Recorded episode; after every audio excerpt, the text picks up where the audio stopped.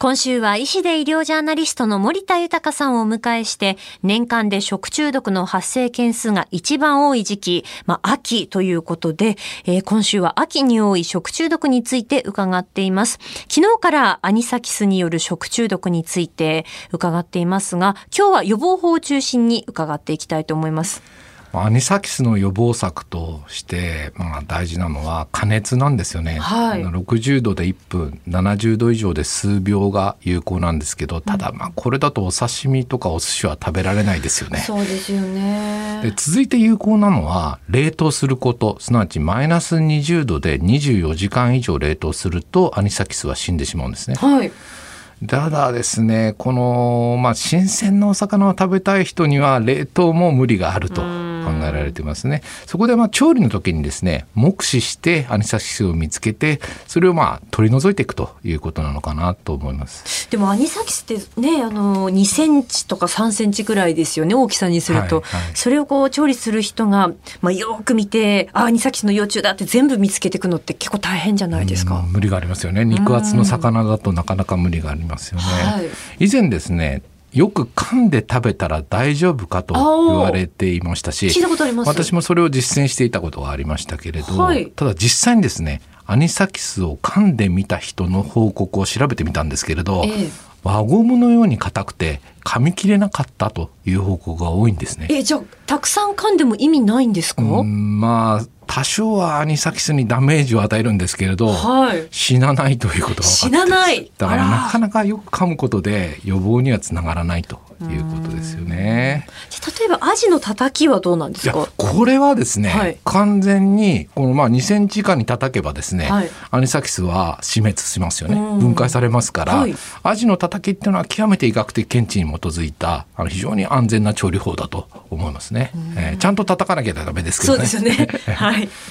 あもうここまであの加熱冷凍あとまあ目で見て確かめるということがまあ大切だというのはあの分かってきたんですけれども他他になんかもっといい方法っていうのはないですかね？あのいくつか開発されているものがあるんですね。はい、でまずはですねアニサキスを電気でやっつけるという方法。熊本大学らがですねパルスパワーと呼ばれる電気エネルギーを開発しつつあるんです。はい、これ1万5000ボルトの電圧を100万分の1秒ほんの一瞬魚に寄生するアニサキスに打ち込むんですね。でこのパルス処理をですね数百回繰り返すことで魚の中に入り込んでいるものも含めてアニサキスを感電死させることができるということなんです。パルスパワーで電気処理をした魚って美味しいんですかね？いやあのこの研究ではですね新鮮な味を保ちながら食べられるというふうに報告されてるんですよ。これがねもっと普及したらいいかなと思うんですけどね。まだ研究段階ですけどね、はい、続いてですね紫外線を当てて光るアニサキスを取り除く方法ということでこれすでにですねさまざまなところで導入されているんですね。そうなんですか。生で食べるサバやアジをスーパーなどに卸しているある企業では魚を3枚におろした後、はい、まずエアシャワーや流水でアニサキスを取り除くように努力してさらに魚の身に紫外線 LED を当て紫外線で光るアニサキスの特性も生かして表面付近にいるアニサキスを取り除いてきたということなんです。ただこの方法でも魚の身の中に潜り込んだアニサキスを取り除くことがなかなか難しいというのが難点ですよね、深くまで潜り込まれちゃうとっていうことなんですかね。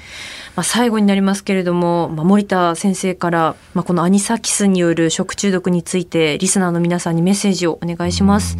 まあ、画期的な予防策が開発されつつありますんで今後期待したいと思いますけど、はい、新鮮な生の魚を食べる我々はですねアニサキス予防という意味では限界があるかなと思うんですね。だから現時点では大事なのはですね生の魚介類を食べてその数時間後に急に腹痛に襲われたら我慢しないでその胃腸科に行って胃カメラを受けるということが大事かなと。その時に何を食べたと何時頃に食べたということを医者に言うことが大事なのかなと思います。はい